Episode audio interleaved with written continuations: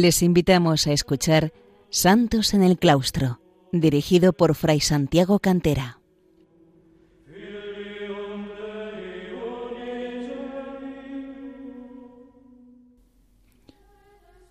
Bienvenidos, queridos oyentes de Radio María, a un programa nuevo de Santos en el Claustro, el programa dedicado a los santos y las santas que han brillado en la vida monástica a lo largo de los siglos, desde el cuarto hasta nuestros días. Hoy nos vamos a centrar en una figura eh, muy llamativa, no demasiado conocida, a pesar del relieve que tuvo en su momento y de los discípulos que sigue eh, arrastrando tras de sí en, para el modelo de vida monástica que inició, que es un modelo realmente muy escogido, por así decir, puesto que combina la vida cenobítica con la vida eremítica, la vida del monje que vive en comunidad con la del ermitaño, eh, como es propio de su congregación o su orden, los camaldulenses, al igual que la de los cartujos de San Bruno. Nos referimos a San Romualdo. San Romualdo, nacido en Rábina, eh, seguramente en el año 954. Su vida la conocemos por varias fuentes, una de ellas la denominada Vita Romualdi, la vida de Romualdo, escrita por San Pedro Damián, monje, ermitaño, obispo cardenal y em, doctor de la Iglesia, uno de los principales reformadores de la Iglesia, puesto que todo el movimiento romualdiano,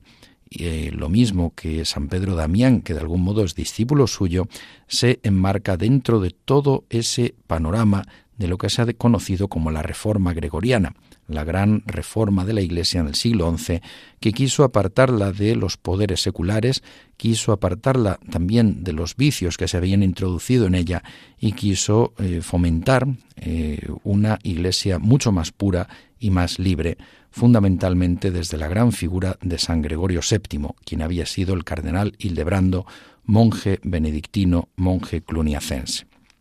San Romualdo Em, nació seguramente hacia el 954 en Rávena, aunque eh, la Vita Romualdi más bien sitúa su nacimiento en el año 907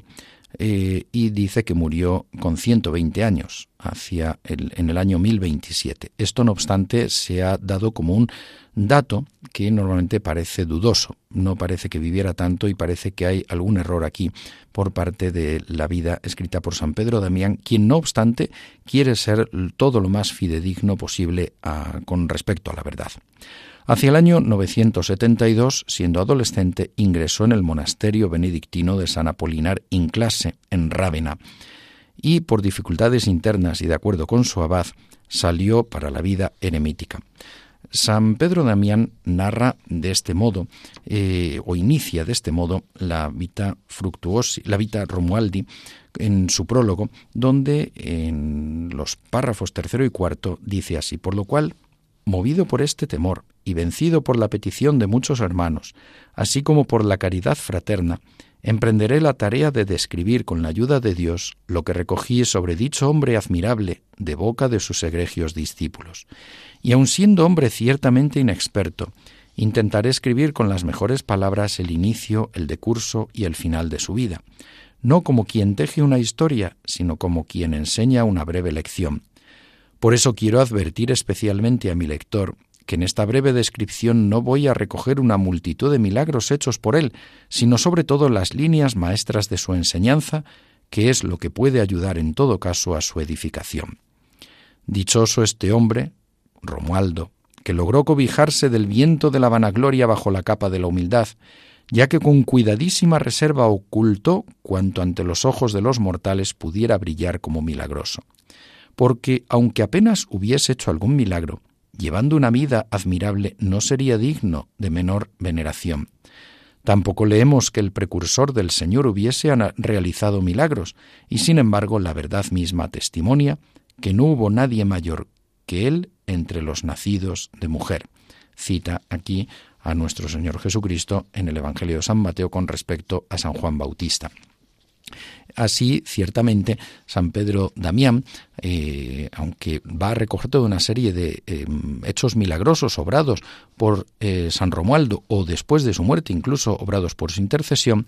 da mayor realce aún a las virtudes del santo, a las virtudes de los santos, que a la misma narración de los milagros. Los milagros son manifestación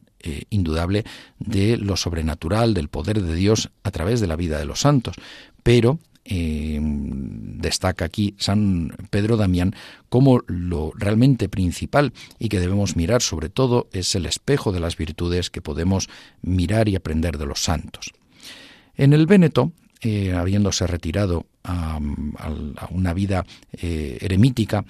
conoció San Romualdo al ermitaño Marín, que le inició en la vida eremítica. Y le siguió San Pedro Orseolo, que había sido dux de Venecia es decir, eh, hasta ese momento había sido dux de Venecia, es decir, estaba al frente de la República Veneciana, el cargo principal de la ciudad de Venecia.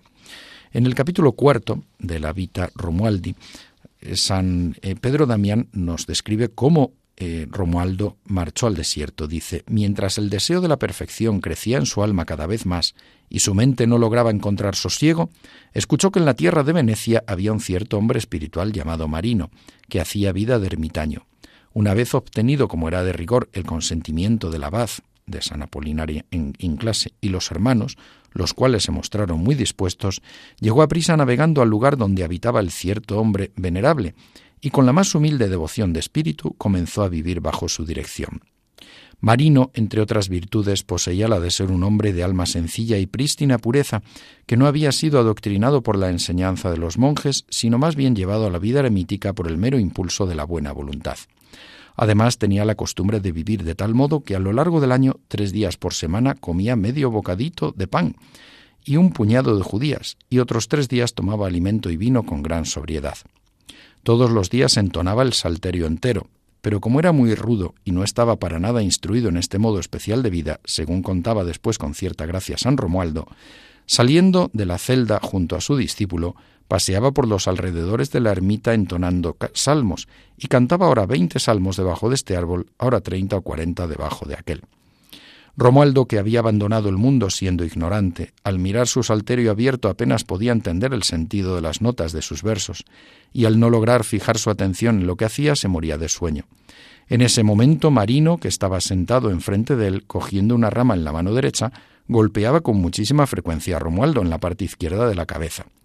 Después de que esto se repitiera muchas veces, Romualdo, movido ya por una necesidad imperiosa, le dijo con toda humildad Maestro, si te parece bien, golpéame durante un tiempo en el lado derecho, porque ya no oigo por el oído izquierdo. Al oír esto, Marino, asombrado de la mucha paciencia de su discípulo, atemperó su rigurosa disciplina. San Romualdo decidió reformar el eremitismo ante las carencias y los defectos que observaba y en los años 978 hasta el 988 pasaría unos diez años en Cuxá, en el Rosellón, en un monasterio que seguía las costumbres de Cluny. Allí, a las afueras del monasterio, forjó un nuevo ideal del eremitismo, eh, acompañado también de San Pedro Orseolo y de algunos otros discípulos. Allí leyó a Casiano y a los padres del desierto, y los rasgos esenciales de este nuevo eremitismo que aquí fue forjando se caracterizaban sobre todo por la agrupación de ermitaños en torno a un monasterio, de tal manera que eh, tuvieran un referente espiritual próximo y estuvieran bajo la obediencia y el control de un abad y de una comunidad. Como norma estable eh, se adoptó la regla de San Benito y eh, había una autoridad al frente de esta congregación eremítica. En el año 988 regresó a Italia, donde realizó diversas fundaciones y experimentos eremíticos en varios lugares de Italia y de Francia. Algunos de estos lugares principales fueron los de Camaldoli en el año 1012, Sitria, que haría un juego mm, entre la S y la N, Nitria, puesto que Nitria, el actual Wadi el Natrum, fue uno de los antiguos lugares de referencia de los padres del desierto del antiguo monacato egipcio, y también otro de los eremos o yermos de los monasterios eremíticos que fundó sería el de Valdecastro, donde moriría el 7 de febrero del año 1027. No obstante, su fiesta se celebra actualmente el 19 de junio en el mundo camaldulense y a nivel de toda la Iglesia. No pudo evangelizar Polonia y morir mártir allí como otros discípulos suyos, cuya vida se recoge en otros escritos también. Mm, acerca de las los ataques diabólicos que recibía eh, nuestro San Romualdo. Cuenta San Pedro Damiani lo siguiente en el capítulo 17 de la vida de San Romualdo. Así pues, el soldado de Cristo, más fuerte y acostumbrado al combate, buscaba cada día el modo de mejorar y de crecer más y más en fuerza, superándose a sí mismo, de modo que ninguna de las insidias del debilitado enemigo le pudiesen aterrorizar. A menudo mientras estaba sentado en su celda, los espíritus malignos se le aparecían unas veces como cuernos repugnantes y otras como buitres, y de lejos se le quedaban mirando sin atreverse a acercarse como si allí estuviese encerrado el cadáver de un animal. Unas veces se le mostraban bajo la forma de monstruos y otras bajo la forma de diversos animales. El triunfador de Cristo les insultaba diciendo, ¿Por qué os quedáis ahí parados? Venid, y si tenéis algún poder, mostradlo. ¿Ya os rendís? ¿Ya estáis vencidos? ¿Y no tenéis más armas para combatir a los pequeños siervos de Dios? Confundiendo con estas y otras palabras, lanzadas como jabalinas a los espíritus inmundos, al instante los ponía en fuga. Viendo entonces el diablo que por sí mismo no podía vencer al siervo de Dios, recurrió a los ardides astutos, y allí donde iba el santo varón, excitaba con su malicia contra él los ánimos de sus discípulos. De este modo, ya que le era imposible retenerlo en el ascenso de su fervor, al menos trataba de impedir que ese celo se expandiese a los demás, y como no podía por sí mismo superar su enemigo, procuraba desquitarse obteniendo la victoria en otros. Es decir, el demonio trataba de agitar los ánimos de algunas personas contra San Romualdo para que estos impidieran su vida eremítica modélica, sus fundaciones eremíticas y eh, esa labor que calladamente hacía así en beneficio de la reforma de la Iglesia dentro de ese panorama general que, como hemos señalado, eh, fue desarrollándose en toda la época de lo que se conoce como la Reforma Gregoriana. Hacemos una pausa musical, eh, queridos oyentes, para continuar con el relato de la vida de San Romualdo, concretamente su muerte, como la narra San Pedro Damián, y hablar de lo que es su obra, sobre todo la congregación, la orden camaldulense.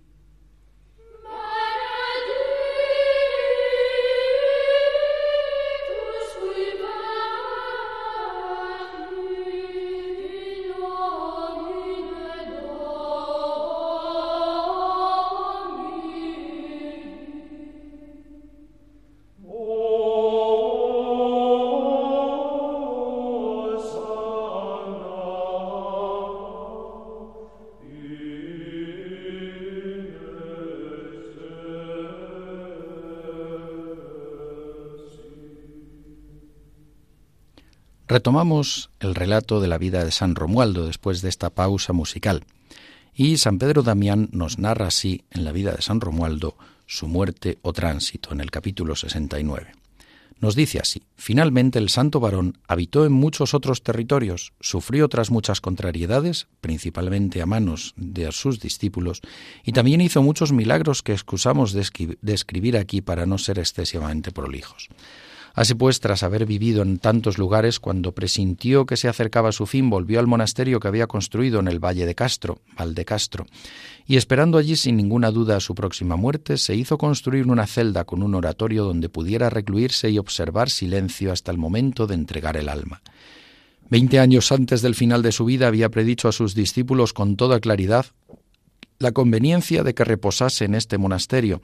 y de que se entregara su espíritu sin necesidad de que nadie estuviese presente o se hiciese cargo de sus honras fúnebres, buscando así la soledad, el anonimato, la pobreza, la austeridad máxima que es lo propio de San Romualdo y de los camaldulenses. Continúa diciendo así San Pedro Damián. Una vez construida la celda, y dispuesto a encerrarse en ella de inmediato, su cuerpo empezó a padecer cada vez más dolores y a encorvarse, no tanto a causa de la enfermedad como de los muchos años que ya contaba. Tras casi medio año se ahogaba con las muchas flemas y con el grave deterioro de sus pulmones, y cada vez que respiraba le atormentaba una fuerte tos. Ni siquiera en semejante estado quiso el santo varón acostarse en la cama ni relajar, en la medida de lo posible, su habitual rigor en el ayuno y cierto día sintió que perdía poco a poco las fuerzas corporales y se consumía por los dolores cada vez más fuertes. Mientras se ponía el sol, mandó a dos hermanos que allí estaban que salieran y cerraran tras de sí la puerta de la celda, y que volviesen de madrugada para celebrar la salmodia de la mañana. Pero cuando ellos, preocupados por la agonía del maestro, salieron de allí a disgusto, no se marcharon de inmediato a descansar, sino que por si acaso el maestro moría, se escondieron detrás de la puerta para observar tan precioso momento como el más valioso de los tesoros. Finalmente se detuvo para escuchar con más atención y no percibieron ningún movimiento ni sonido alguno de la voz. Entonces, adivinando lo que había sucedido, empujaron la puerta, irrumpieron allí a toda prisa, encendieron la luz y encontraron al santo boca abajo ya cadáver, mientras su alma había sido arrebatada al cielo yacía como una perla celeste no apreciada por los hombres, a la que le había llegado el momento de ser devuelta al tesoro del Rey Supremo. Y en efecto, quien murió tal como había predicho, marchó al lugar que esperaba. El santísimo varón había vivido ciento veinte años, de los cuales veinte pasó en el mundo, tres en el monasterio y noventa y siete los entregó en la vida eremítica. Y ahora brilla inefablemente entre las piedras vivas de la Nueva Jerusalén, exulta con la enfervorecida multitud de las almas santas, viste la vestidura blanquísima de la inmortalidad y es coronado por el mismo Rey de Reyes con la brillante corona perpetua. Esta es la narración de la muerte de San Romualdo. Pero la mm, obra de San Romualdo se perpetuó a través fundamentalmente de los monjes eremitas camaldulenses. En el año 1074, San Gregorio VII separó la camáldula, que es el fruto principal monástico de eh, San Fructuoso a raíz del yermo de Camaldoli del resto de la orden de San Benito. No obstante, hoy día una de las dos congregaciones camaldulenses está integrada dentro de la Confederación Benedictina. Sería el beato Rodolfo, el cuarto sucesor de San Romualdo en Camaldoli, quien eh, elaborase en el año 1080 el libro de la vida eremítica o de la regla eremítica, Liber Eremitice Regule, y en el año 1085 las constituciones de Camaldoli, que suponen la codificación normativa de aquellas pautas de vida establecidas en su día por San Romualdo. Murió el Beato Rodolfo en el año 1102. La eh, congregación camaldulense se expandió pronto por Toscana, la Romaña y las Marcas, en Italia. En el año 1113 el Papa Pascual II reconoció a Camaldoli como cabeza de orden y desde el siglo XVII tuvo una expansión importante por Francia, Polonia, Alemania, España, Estados Unidos, Colombia y Venezuela, España, Estados Unidos, Colombia y Venezuela ya en los siglos XX, XXI, sobre todo a partir de, dentro de la congregación de Montecorona, que es más puramente eremítica. Llegaría a haber tres congregaciones eh, camaldulenses, la de Camaldoli, que hoy pertenece a la Confederación Benedictina, la de Montecorona, fruto de la reforma realizada por el beato Pablo Justiniani en el siglo XVI y que es la que cuenta con una casa en España, el Yermo de Santa María de Herrera, en el término municipal de Miranda de Ebro y lindando con La Rioja, y la congregación de Murano, que existió entre los siglos XV y XX y que hoy se encuentra desaparecida, a la cual pertenecería el último papa eh, monje en Gregorio XVI. Como ideal y modelo de vida, eh, según señalábamos anteriormente, eh, se ofrece una combinación de las dos formas de vida monástica, es decir, del eremitismo y el cenobitismo, la vida solitaria y la vida de comunidad. En el ideal inicial de San Romualdo había un cenobio y un eremitorio a cierta distancia de este cenobio, con celdas individuales con huerto cercado cada una y eh, se establecía la asistencia común al oficio divino y a la misa, eh, celebrado todo muy sobriamente en la iglesia de este eremo o yermo, de este eremitorio. Con una fuerte vida penitencial en los comienzos, luego algo más rebajada, sobre todo en cuanto a los ayunos y las vigilias, y una gran sobriedad litúrgica, fundamentalmente en el eremitorio, no tanto así en la abadía o cenobio.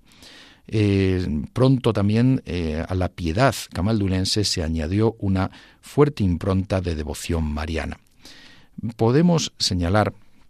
cómo el Beato Rodolfo eh, narra algunas de estas costumbres en las constituciones de Camaldoli acerca de lo que se estaba, de lo que se desarrollaba. Dice él, el yermo de Camaldoli fue construido por nuestro Santo Padre Romualdo el eremita por inspiración del Espíritu Santo y a instancias del reverendísimo Teodaldo, obispo de Arezzo, junto con una iglesia consagrada por el mismo obispo bajo el patronazgo de Santo Salvador en el año 1027 de su encarnación. Allí construyó Romualdo cinco celdas, donde instaló a cinco cofrades. Eligió a Pedro Dagnino, hombre prudente y devoto, y le puso al frente de los otros cuatro hermanos y les dio la regla de ayunar, observar el silencio y permanecer en la celda. Después de esto encontró un lugar inferior llamado Fontebuono, donde construyó una residencia e instaló a un monje con tres hermanos legos para recibir a los huéspedes, acogerlos con delicadeza y atenderlos con afecto. Así el yermo se mantuvo separado y alejado del mundanal ruido, como soldado armado en el campo de batalla que alza su escudo frente a las flechas del enemigo, o como el tabernáculo y el altar cubierto con un lienzo para satisfacer las diversas necesidades. Entonces el santo ordenó al mencionado Pedro, al que había constituido prior, que construyera una iglesia en el hospicio de Fontebuono, una iglesia que Pedro construyó más tarde y que fue consagrada por el obispo. ¿Y qué más? El bienaventurado Romualdo finalmente exhortó a todos con cariño, los besó entre lágrimas y se marchó a Valdicastro. Allí una vez más construyó otro monasterio y entregó su alma al Señor. Dice también el beato Rodolfo ¿Quién podría describir adecuadamente todas las santas obras realizadas por los hermanos de este yermo de Camaldoli en todas épocas, las disciplinas, las innumerables postraciones, los sentidos suspiros, el canto ininterrumpido de los salmos, la oración constante, las vigilias, las luchas contra el diablo y las demás acciones virtuosas conocidas solo por Dios?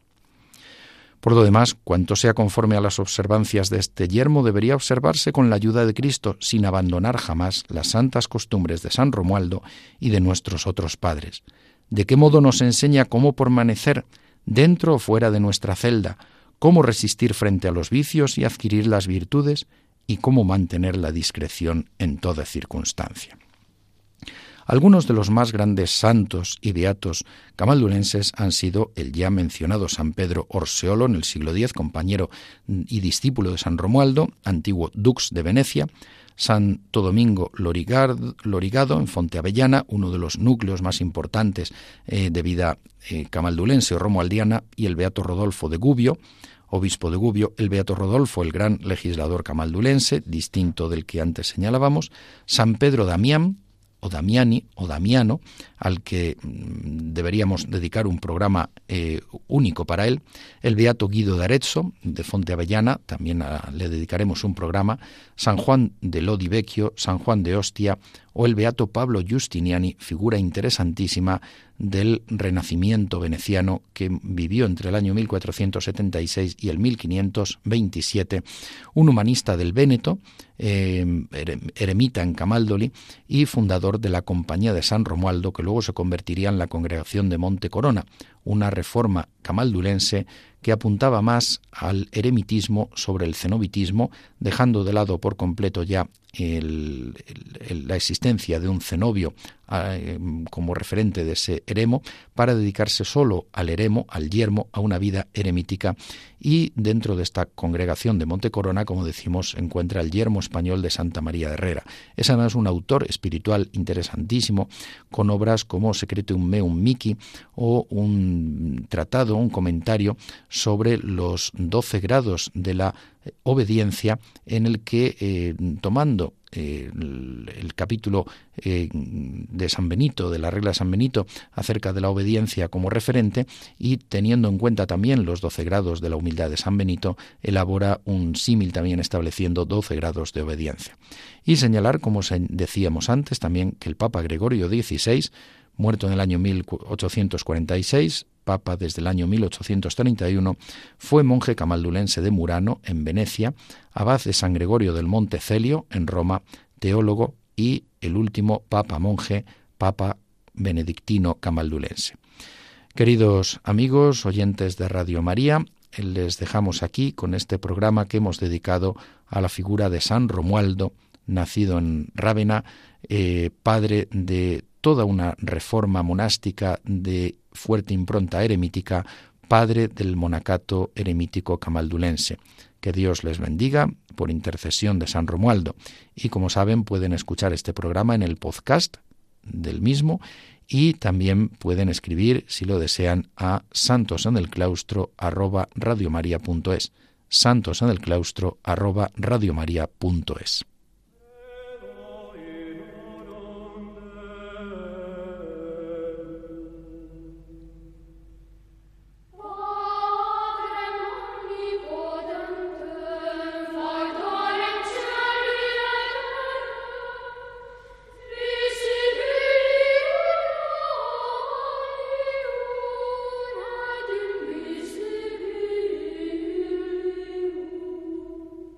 Han escuchado en Radio María Santos en el Claustro, un programa dirigido por Fray Santiago Cantera.